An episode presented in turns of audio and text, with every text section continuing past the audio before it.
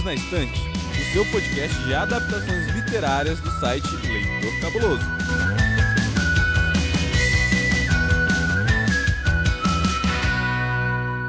Olá, eu sou a Amanda. Oi, eu sou a Lud. E eu tô aqui com a Lud, gente, para falar de um filme que talvez vocês não conheçam. Eu até entendo que vocês não conheçam e a Lud já está aqui se coçando para dizer nem conheçam, né, Lud? Mas calma, calma, porque antes da gente começar a falar desse filme, que é Os Segredos do Passado, que tá disponível lá na HBO Max, eu também quero falar do livro, porque, gente, esse livro é incrível. Antes da gente falar disso tudo, eu quero chamar o momento do beijo.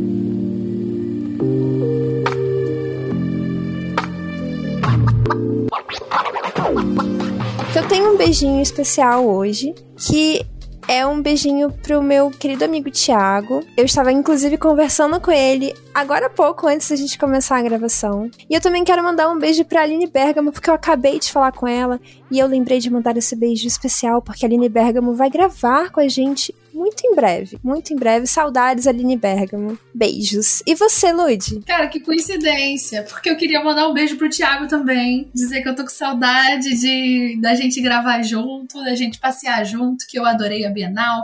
Pra quem não tá atualizado das fofocas da nossa tríade.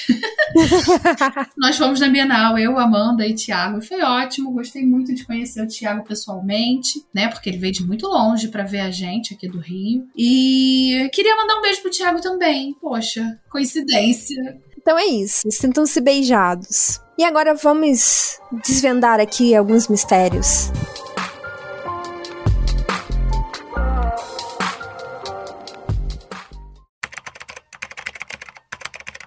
Segredos do Passado, ou The Dry, é um filme australiano de 2021 dirigido por Robert Connolly e protagonizado por Eric Bana no papel do policial federal Aaron Falk. Falk retorna à sua cidade natal, Kiwara, após 20 anos apaga o funeral do seu amigo de infância, Luke. Luke teria assassinado a esposa e o filho e depois tirado a própria vida, mas a família não aceita tal acusação. Falk passa então a investigar o crime junto à polícia local. Segredos do Passado está disponível na HBO Max.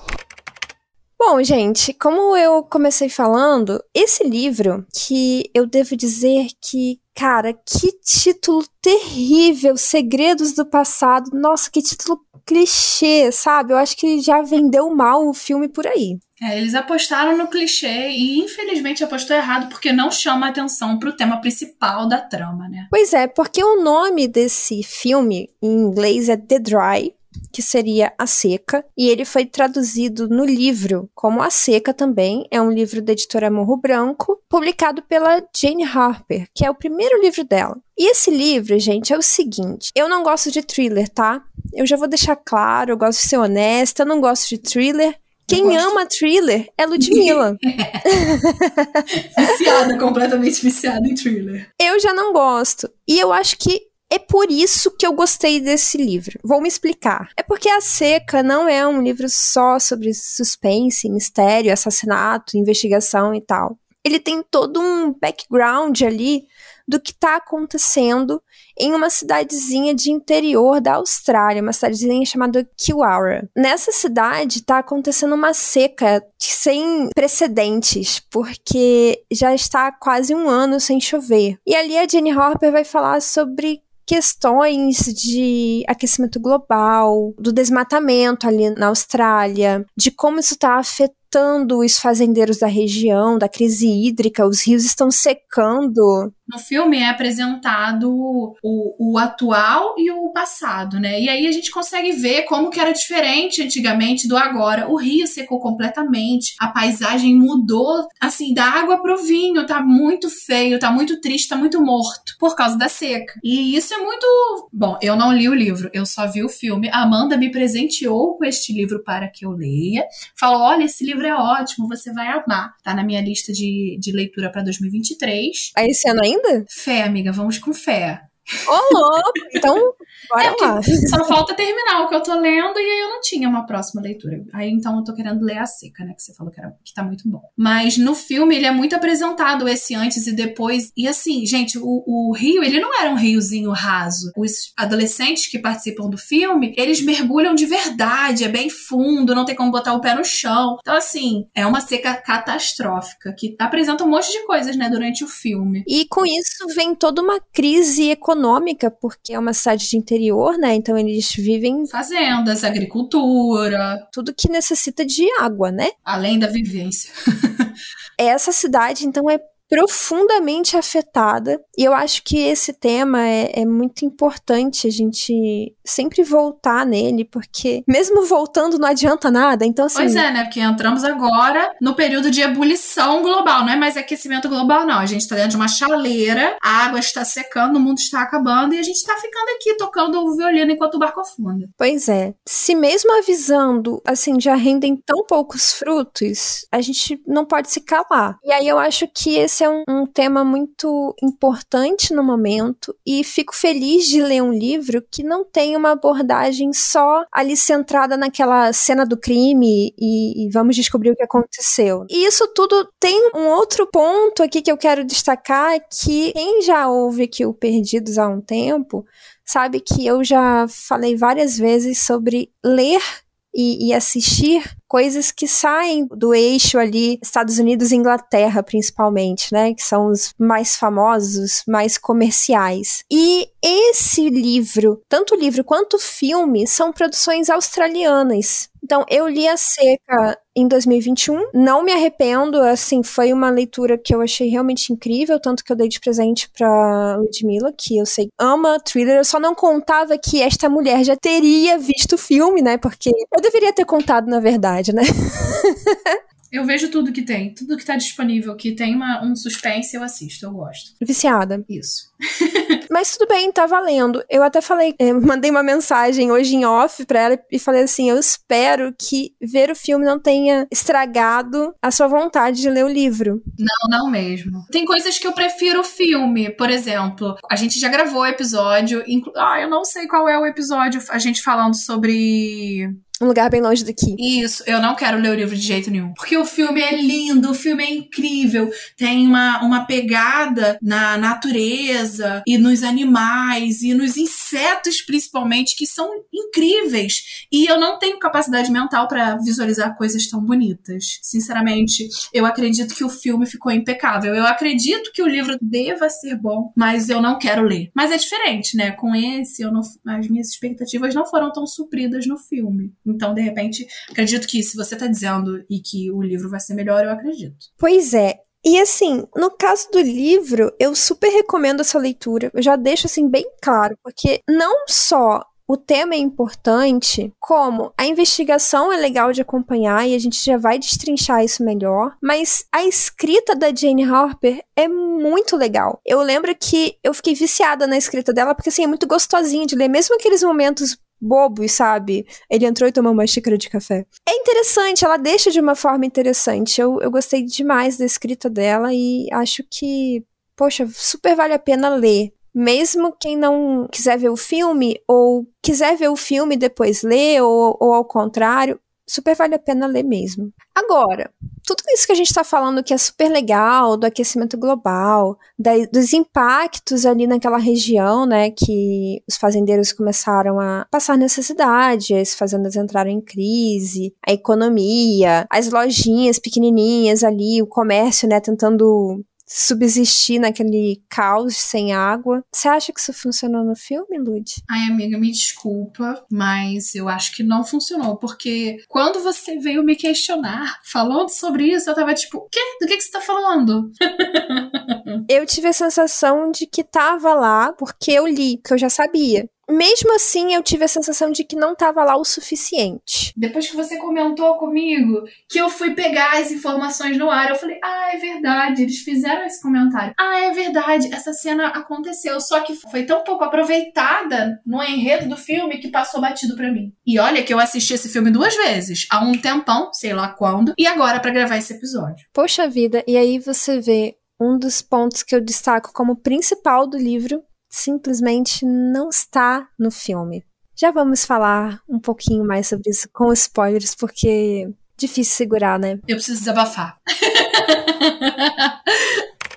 A Seca é o romance de estreia da autora australiana Jane Harper, publicado em 2016 e já é um enorme sucesso, com mais de um milhão de cópias vendidas no mundo todo e uma adaptação para chamar de sua. No Brasil, foi traduzido por Cláudia Costa Guimarães. Além disso, também conquistou alguns prêmios, incluindo o British Book Award por livros de crime e suspense de 2018, o Prêmio Amazon de Melhor Romance de Mistério e Suspense de 2017 e Good Readers Choice Award pela melhor estreia de mistério e suspense de 2017. Provando que thrillers podem ser mais do que apenas investigações criminais, Jane Harper aborda temas ambientais e locais no livro e o faz com maestria. Olha, ouvinte, a gente vai falar com spoilers então, se você quiser dar uma chance aí pro filme, vai assistir, tá lá na HBO Max. Se quiser ler, também fique à vontade. Mas a única coisa que a gente não vai contar aqui é quem é o assassino. Pelo menos isso você pode ficar tranquilo. Se você quiser ouvir correndo risco de spoiler, a gente não vai contar quem é o assassino. O que a gente estava falando sobre não funcionar esse elemento do aquecimento global e da seca me deixou muito decepcionada por um motivo vital para a trama, que é o seguinte: a gente vai acompanhar o policial federal Aaron Fall. Esse policial, ele na verdade não tem nada a ver diretamente ali com o, o mistério que aconteceu do assassinato. Como o nosso assistente já falou para vocês, um homem, o Luke, foi encontrado morto, com uma grande possibilidade ali, segundo a, a, investigação local, de suicídio, e ele teria feito isso após matar a esposa e o filho pequeno, deixando uma bebê. Mistério, não se sabe exatamente como isso aconteceu, por que, que isso aconteceu, e só se pressupõe mesmo que foi ele. É, não se imagina um outro suspeito ali naquele momento. E o Aaron Falk, na verdade, é amigo de infância do Luke. E o Aaron Falk é chamado lá do tipo, olha, seu, seu amigo de infância morreu e eu descobri uma mentira aqui que vocês contaram no passado, você tem que vir para cá. E aí ele vai e ele encontra, assim, a, a cidade dando um cancelamento pesado nele. Nossa, um super cancelamento. Na verdade, a gente assiste no filme que ele foi cancelado quando ele saiu da cidade e que ele ainda está sendo cancelado quase 20, 30 anos depois, não sei. Passou muito tempo e ele ainda tá ali rolando cancelamento, né? Cidade pequena sabe como é que é. Tanto Falk pai, que já nem tá mais na cena ali, quanto o Falk filho. Nem para se defender ele tá ali, mas ele tá sendo atacado. E é bem o que a Lud falou, é cidade pequena, então tem aqueles rancores, assim, de gerações, sabe? É coisa de problema de família, sabe? Família tal que não se dá com família tal. E a gente não tem, no primeiro momento, muita informação, mas a gente vai tendo uns flashbacks do Aaron. E são nesses flashbacks que a gente acaba conhecendo como era antigamente, tudo muito abundante em relação à água e à natureza bonita e etc e tal. E as fazendas prosperando e tudo mais, né? E a gente tem esses dois mistérios. O que, que aconteceu no passado, nos segredos do passado?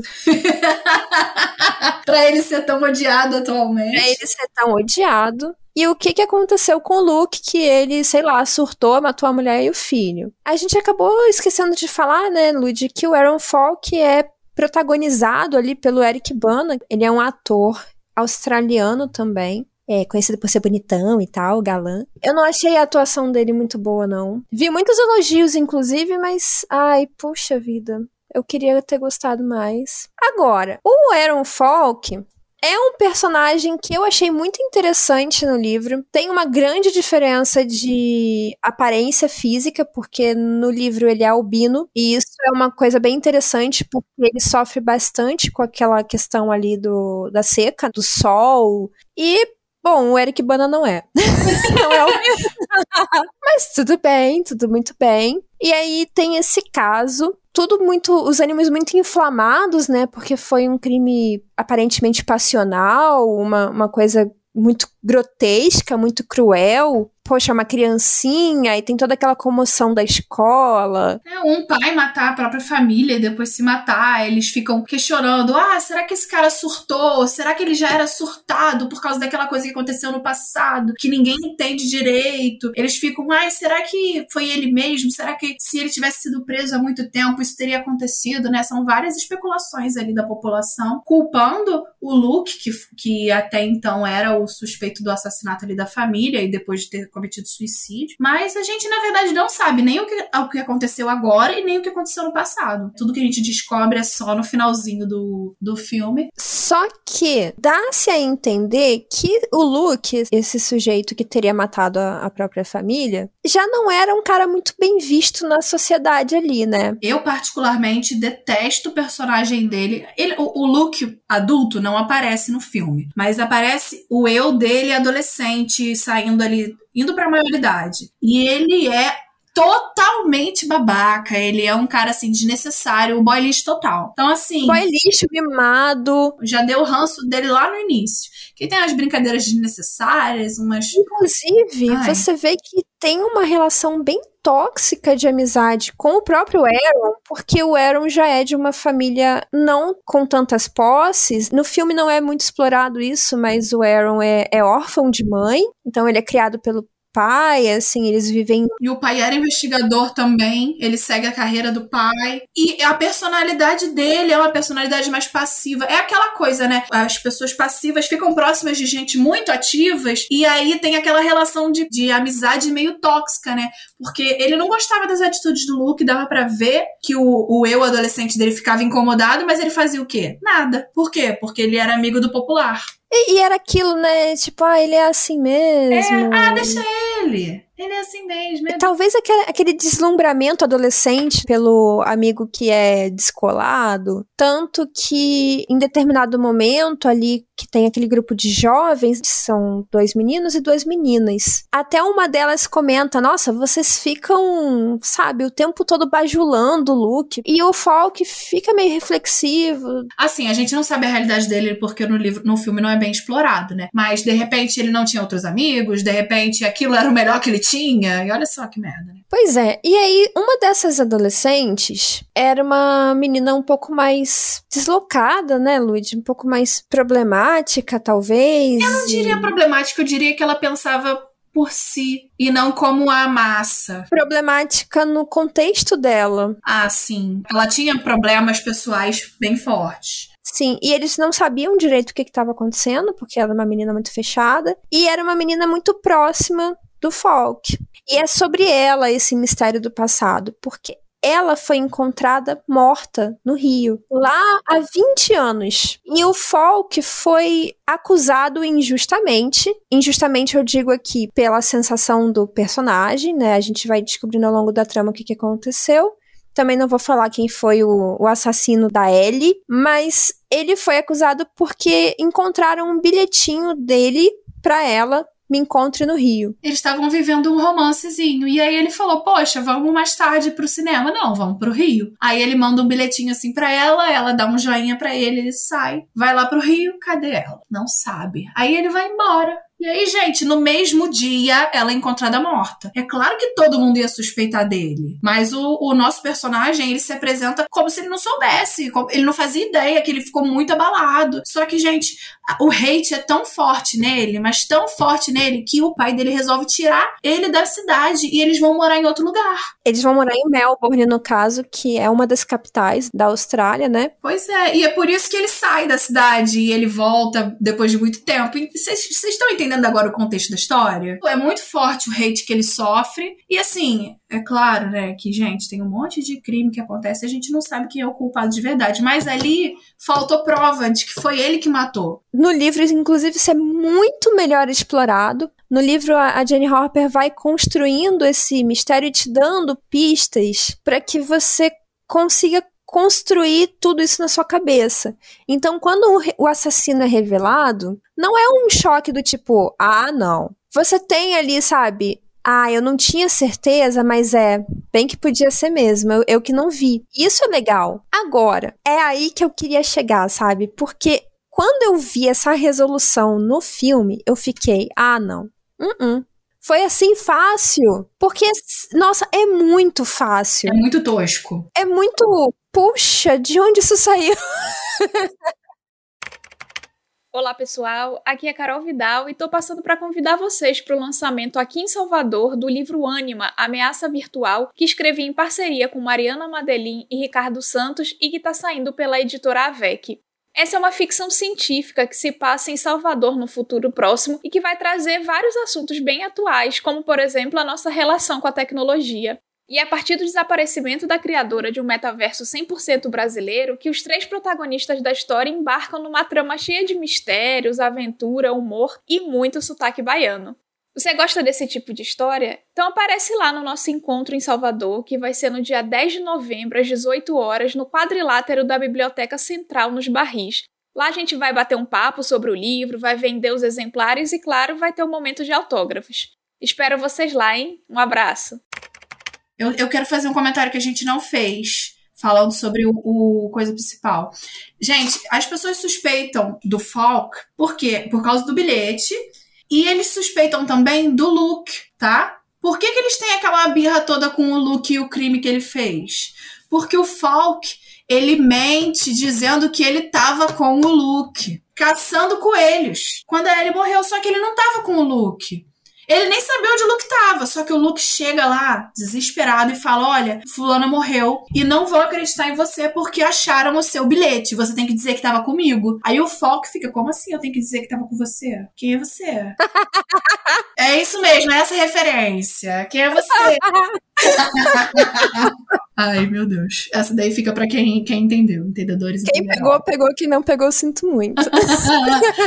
e aí, assim, o próprio Falk suspeita do Luke. Aí o Falk fica preocupado com o álibi dele e do Luke, porque se ele mentir, o álibi é do Luke também. Vocês estão entendendo aonde a gente suspeita das coisas? Assim, achei essa reação do Luke muito estranha. Muito, muito estranha. A própria cidade já encarava as atitudes dele como inadequadas, um garoto mimado, né, como a gente falou, boy lixo, meio abusado. E cidade pequena, né, novamente. Por que isso é tão importante? Porque quem mora em cidade pequena, se você fizer um, um negocinho, um negocinho em um lugar da cidade, a cidade inteira vai saber e vai aumentar e cada um vai contar de um jeito e você não vai conseguir se livrar daquilo. A, a, situação vai escalando numa proporção que foge do controle total. E é aquilo, todo mundo vê tudo, sabe? Todo mundo viu e ainda vão falar pior, tá? Então assim, meu conselho para quem mora em cidade pequena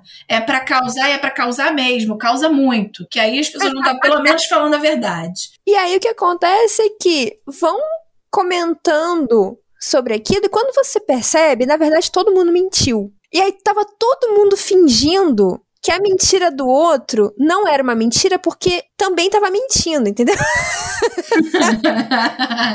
e aí essa rede de mentiras, na verdade, todo mundo sabe que todo mundo é mentiroso. Por isso que o Falk também recebeu muito cancelamento ali na cidade, porque sabiam que era mentira e não podiam dizer por que era mentira.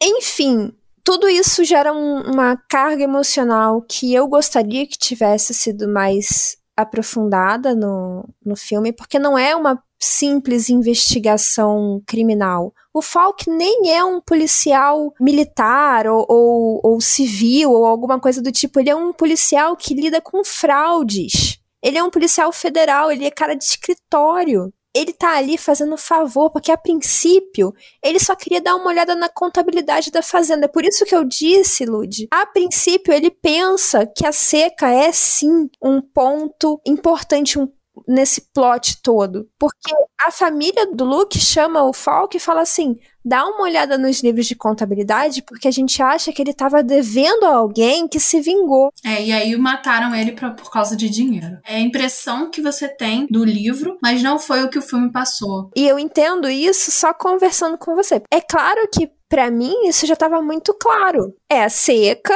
eles estão passando por muito aperto Então, sim, é uma conclusão muito rápida que você pula, né? Pô, pegou dinheiro com a idiota, sei lá, com, com alguém que, que foi cobrar. Era o mais simples, né? É o mais simples. E aí ele vai se enredando nessa coisa de passado e memórias e, e acusações. E aí a gente acaba desvendando os dois mistérios ao mesmo tempo, né? O mistério do que aconteceu com a Ellie, que morreu, afogada, né, no Rio há 20, 30 anos atrás, e do que aconteceu ali, na verdade, na família do Luke. O bom é que a resposta foi dada, mas como essa resposta foi dada. E é nisso que eu fiquei tão incomodada, sabe? Porque a minha sensação, Lud, eu não sei se você teve, eu acho que você teve uma sensação parecida, é de que o filme não tem clímax. Não, não tem. Se você me pedir para falar, ah, qual que é o lado bom do filme? Não existe para mim. Desculpa. Sério, eu falo assim, ok, vamos lá, quais são os principais pontos de um filme pra gente assistir? Personagem bonito? Não tem.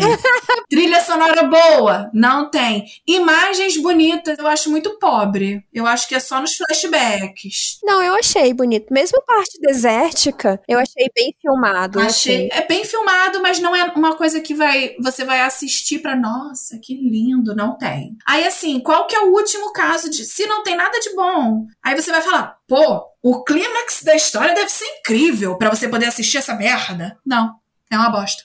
É tudo ruim. É, não tem clímax. A história é toda morna. Gente, desculpa, eu tive que assistir. Lembra que eu falei que eu assisti de novo? Então, eu assisti duas vezes esse de novo porque eu dormi no meio de tão chato. Eu assisti em três parcelas. Gente. Fiz um carnê. pra vocês verem, gente, desculpa. É, é complicado. E assim, não é algo exatamente contra a história, porque eu acho a história muito boa, mas novamente, ela não foi bem contada nesse filme. E aí eu quero entrar num ponto que eu sempre falo, porque eu não tenho o menor problema com adaptação, gente. Assim, quem ouve Perdidos de Tempos sabe que eu sou super defensora de adaptação, mesmo quando mudam muito a história. Porque, na verdade, o que me incomoda mesmo é quando a adaptação é muito literal. E o que acontece é que pegaram o, o livro e transportaram pro filme, porque assim, é muito fiel. O que acontece no filme acontece no livro. Só que o livro tem uma um aprofundamento de personagens e de situações que a produção não conseguiu colocar. Por que, que ela não conseguiu? Porque ela só foi recortando cena, igual a Lud falou, recortando a cena e colando ali. E aí, gente, quando você tem uma coisa tão literal, o formato não encaixa. Fica péssimo, gente. Não faz isso, não. Você precisa ter recursos diferentes, mesmo que você precise tomar algumas liberdades criativas, para que essa história faça sentido para quem tá assistindo sem ler o livro. A proposta é ser um thriller. Mesmo que tenha todo esse background interessante que a gente falou, o objetivo ainda é o suspense. E aí? Cadê o thrill do thriller? Não tem. Não tem, saudades. Ficou com Deus. Eu lamento muito porque assim, quando eu vi o filme, na verdade, quando eu vi que tinha filme, eu fiquei empolgada e eu vi, assim, reviews ótimas. Amanda veio para mim e falou: Amiga, quer gravar episódio tal, sobre filme tal comigo? Eu falei: Claro, qual que é o filme? Ela falou: Esse aqui, toma o trailer. Aí eu assisti o trailer e falei: Oxe, eu já vi esse filme. Ela falou: E aí, o que, que você achou? Eu falei: Amiga, se eu não tenho nenhum comentário bom, eu acho que foi uma bosta, mas eu vou assistir de novo para ver se eu lembro. Aí eu assisti e falei: É, realmente, tá ruim. Ele não é nem uma situação assim de: Ai, nossa, eu odiei. E aí você, né, cita um monte de pontos. Não é isso, não. É pior. Ele é bem torrada murcha, sabe? Exatamente. E aí a gente não consegue nem defender nem atacar tanto. E sabe qual vai ser o pior? O pior é que a gente não vai contar quem matou a família do Luke, Luke o que gente... e quem matou a Ellie. Vocês vão ter que ver. Ou ler o livro, né? Eu recomendo que vocês leiam. Eu não vou contar porque eu não quero estragar essa revelação, porque eu acho que esse livro merece ser lido, mesmo por quem não gosta muito de thriller, como foi o meu caso.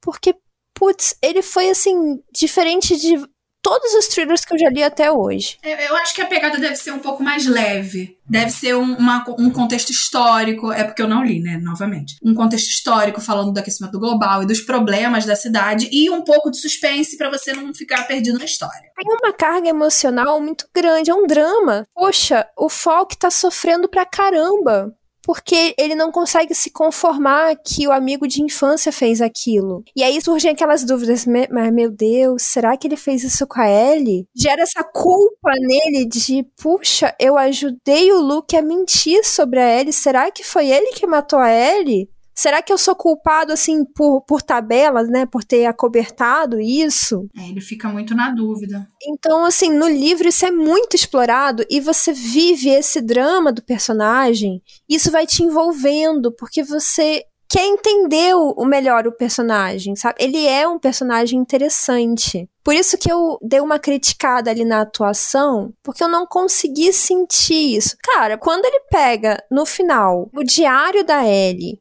ele entende algumas coisas ali sobre a Ellie que eu não posso falar porque ia revelar demais. Mas, gente, quando ele pega o diário, aí ele lê, né? Aquela, aquela típica cena, lê em voz alta, né? Aí ele fecha o diário, bota a mãozinha no olho e chora. Do nada, ele não tava chorando, ele não tava emocionado. Ele simplesmente. Eu falei, ai não, gente, que isso, que feio. O comentário que eu tenho a fazer sobre essa cena é: gente, ele encontra um negócio que vai desvendar todos os mistérios. E simplesmente aquele negócio estava ali há 20 anos. Esperando ele ali, aquela mochilinha com todas as respostas das dúvidas dele estava ali há 20 anos. Teve investigação, teve procura, teve isso, teve aquilo, passou e estava ali. Mas só ele conhecia aquele esconderijo. Era o esconderijo que ele flertava. com ela. É, gente, não, assim, muito ruim, né? Poxa. Só que, cara, é esse tipo de coisa, sabe? Essa emoção forçada, essa coisa meio. Puxa, é isso Faltou, mesmo. né? É, faltou ali um pouquinho de bom senso. de bom senso. é isso, ouvinte, a gente não quer, assim, dar hate, até porque não tem muito no que dar hate, é, é totalmente... É, reforço a recomendação no livro, e na história, eu não, não cheguei a ler o segundo livro, porque ele tem mais um livro do, do Falk. Tem esse segundo livro da, da Jenny Hopper, que se chama Força da Natureza. Eu não li, mas também é bem falado. Ela é uma escritora aí bem premiada, bem conceituada no, no mundo dos thrillers. E, novamente, eu acho que super vale a pena consumir conteúdos que não são norte-americanos ou britânicos, que seja. E fica essa minha recomendação. Lud, não, né? Filme não? Assiste lá o filme para poder falar mal junto com a gente. É, é uma boa, é um bom incentivo. Falar mal sempre motiva a gente, né? É, não, e assim, poxa, vocês vão falar mal do que a gente não conhece? Eu prefiro assistir tudo e aí falar mal com propriedade. Entendeu? Mesmo que você durma durante o filme, dá uma avançada ali no meio pro final, assiste e pronto. Conta nas redes sociais para falar mal do filme. Ah, galera, pode ir lá mandar DM pra lu.fer Rangel. E eu tô lá como Manda Underline Barreiro, só no Instagram. É isso, Lud. Muito obrigada por ter assistido essa bomba comigo. Eu não sabia. Muito obrigada. Foi sempre ótimo gravar com você, amiga. E leia esse livro que eu te dei, hein? Pode deixar. beijo, gente. Beijo, Lud. E até a próxima. E eu vou deixar vocês no próximo episódio com ninguém menos que Domenica Mendes falando sobre a Cantiga dos Pássaros e Serpentes super estreia aguardada pro final do ano. E ela vai analisar este livro, que ela é apaixonadinha por jogos vorazes. Beijo, do. Até, ouvinte. Valeu! Contribua para novos episódios do Perdidos na Estante em catarse.me barra leitor underline cabuloso ou no PicPay. Se você é das redes sociais, nos encontre em twitter.com.br perdidosestante e instagram.com.br perdidosnaestantepod.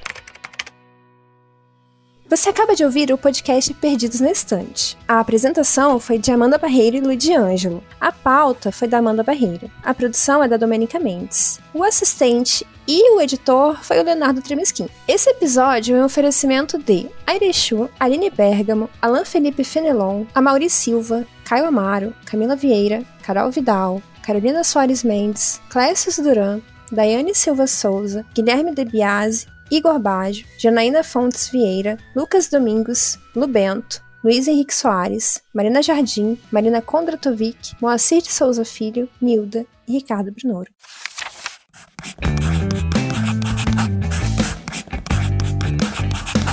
Esse podcast faz parte do site Leitor Cabuloso Conheça nossos conteúdos em www.leitorcabuloso.com.br.